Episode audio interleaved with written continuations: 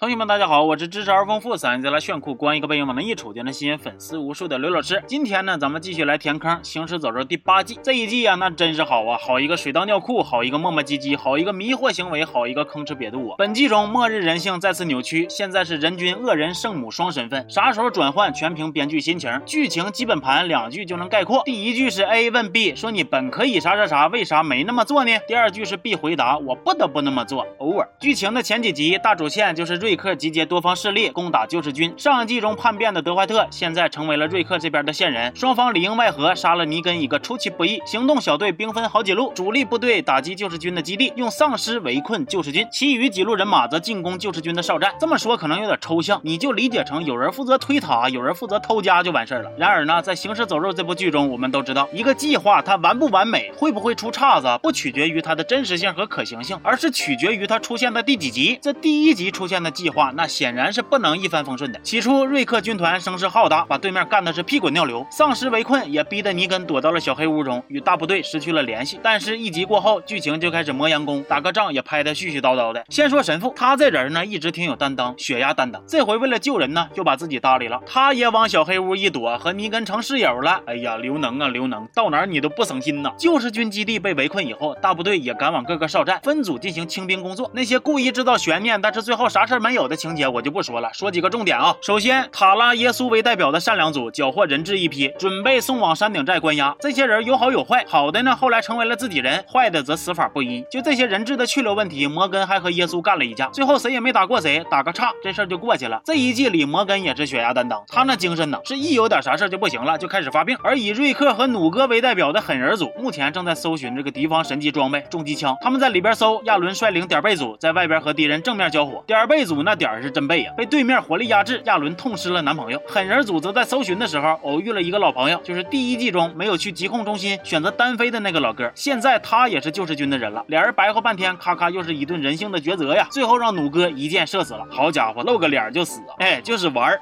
但是这波拿下呢，仍然不见重机枪的踪影，因为机枪被转移走了。国王卡妈为代表的惨案组呢，前期一切顺利，但是后来被重机枪逮个正着，一顿突突之后，神之国的人几乎全军覆没，只有几个咱们眼熟的主角幸存下来了。此时卡妈再次开瑞战场，一波潜伏杀的对面啥也不是。不过后来卡妈面临选择，她在抢武器还是救国王之间，选择了救国王。搁这儿呢，为了给国王再加一点沮丧感，还安排了一波丧尸袭击老虎救主的情节，给他老虎也刀死了。行啊，刀完配角刀主角，现在他妈连老虎都不放过了。现在抢武器的任务又落到了瑞克和弩哥身上，他俩那是及时赶到，英勇战斗，顺利拿下，最后内乱一气呵成啊！哎，俩人又因为该不该对救世军手下留情吵吵起来了，吵不行还得动手。只见瑞克努哥前一秒还在大打出手，后一秒车炸了，俩人又手挽手逃生。这回好，车一炸，武器没了，矛盾解决了。我估计啊，这是武器也看不下去了，心讲话了，毁灭吧，赶紧的，累了。几集过后，剧情终于又回到了尼根这边。小黑屋里边，他和神父还唠得挺好，最后都涂上了丧尸肉泥，用这招成功的回到基地之中。此时，尼根手下的头号大将西蒙也逐渐展示出了一点叛逆。尤金虽然发现德怀特是内鬼，但是多种原因加持，他始终没有举报。说弩哥回家之后，一直感觉心里边不踏实，他还是打算去救世军的基地添把火，确保万无一失。持同样心情的还大有人在，他们一个小队用车撞开了救世军基地的大门，让丧尸进到屋内。哎，这回就舒坦了。与此同同时，卡尔不。顾危险，义无反顾地救下了一位医生，并给足了他信任。几季过后啊，如今剧中怕是只有卡尔能保持这样一份善良了。而卡尔的女朋友伊妮德则和亚伦一起去了海边旅馆，希望能再码点人。那么看到这儿，可能大伙就要问了：哎呀，那瑞克这段时间咋没了呢？哼，瑞克才逗呢啊！痛失神级武器，他自己去找拾荒者搬救兵，让人给扣那儿了。他就这么摸了两集的鱼。接着呢，这拾荒者也怪迷惑的，寻思寻思，还真答应帮他了。可是瑞克带着拾荒者到那嘎一看，我操，情况有变，救世军已经突围了。见图片与实际情况不符，拾荒者拔腿就跑啊，独留瑞克一人享受枪林弹雨。后来呢，还是卡妈出现，又救了瑞克一次。至于这救世军怎么就突围了呢？哼，原来是军师尤金给他们支招了。这帮人呢突围之后，我们也迎来了全片中最黑暗的一集。这个黑暗是纯物理意义上的黑暗啊。这一集也不知道为啥就全程摸黑，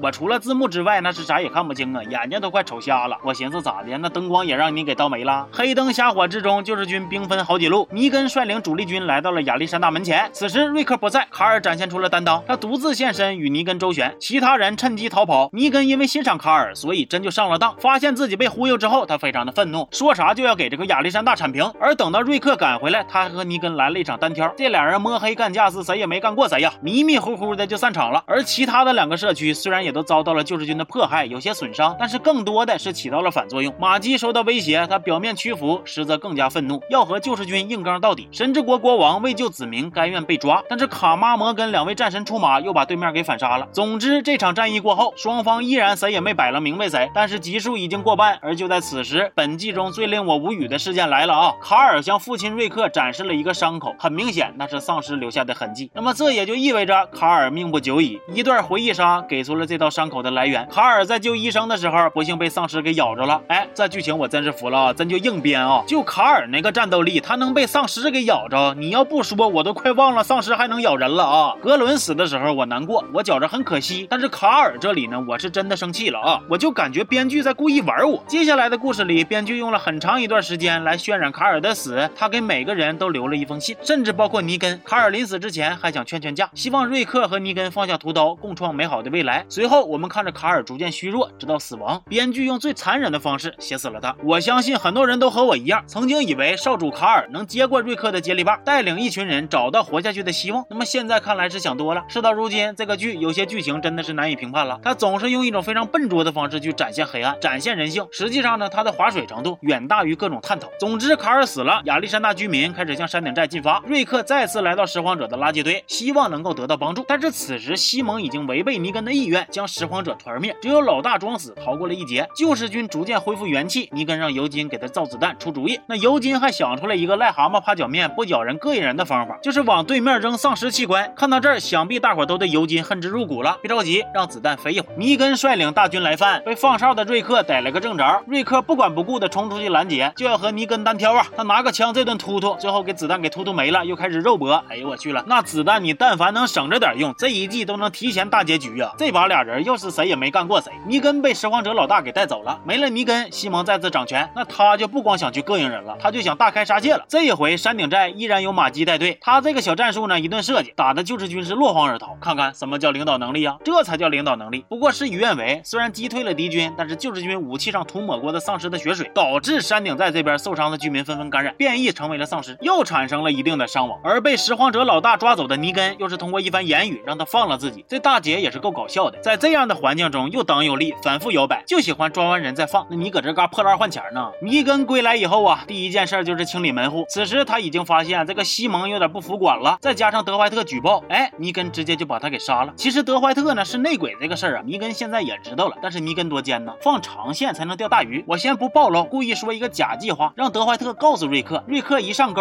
那我不就一网打尽了吗？尼根让尤金抓紧造子弹，成败就在此一回了。瑞克小队收到了假情报之后，也是全军出击，想要做一个了断，结果不出所料，他们就中了埋伏，一群救世军呼呼啦啦的就围上来呀，拿枪就准备开干，但是反转了啊，家人们。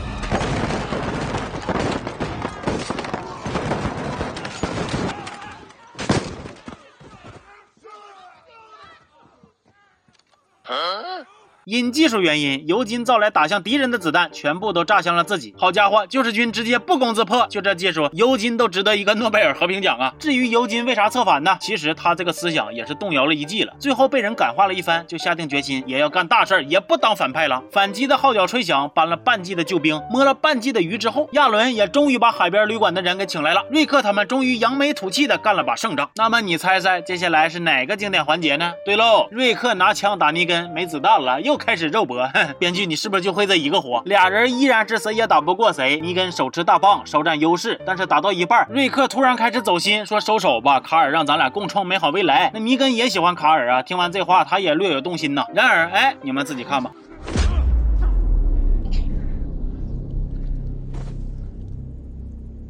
这不禁让我想起了瑞克月下杀肖恩的情节呀。当然，这回他没杀透。等医生赶到，他又让人救一下子。马基一脸不解，毕竟格伦就是他杀的呀。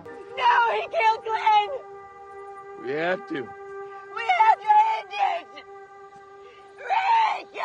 其实此时此刻呀，将情绪带入到剧情之中，我更能共情马姬。瑞克这个人呢，咋说呢？要想分析呀，我也能找出一万种解释，说他做的对。但是这种情节我真是有点受不了，可能是我格局小了吧。大战结束，大伙各回各家，德怀特被努哥流放，尼根则被抓了起来当反面典型养着。但对于尼根的处置方法，马基、努哥等人显然与瑞克产生了巨大的分歧，这也算是一个伏笔吧。至于这个分歧会发展成什么样，那就要留给下一季了。最后，剧中又对卡尔进行了一次缅怀，全片结束。这一季季的剧情啊，稀碎呀，经常是折腾半天回到原点，然后主角们呢还轮流当圣母，看着属实挺闹心。那总结起来就是双方打了一整季的持久战，但是谁也没打过谁。最后尤金 carry 了一波，非常草率的结束了战斗。还有两个小情节我没有单说，一个是突然出现神秘人给予山顶寨技术扶贫，一个是天上曾有直升机飞过，这两个都是伏笔。还有些新加入的人物，目前并没有融入主线的剧情，我也就没有单独说。别着急，接下来会介绍的。这一季在我看来，剧情质量基本就触底了，好像是百无聊赖又不得不编的一季。尼根的反派魅力随着剧情的发展也逐渐消失。哎呀，看到现在呀，对这个剧情模式是真皮了呀。行吧，那么这期就先说到这儿了，我是刘老师，咱们下期见啊。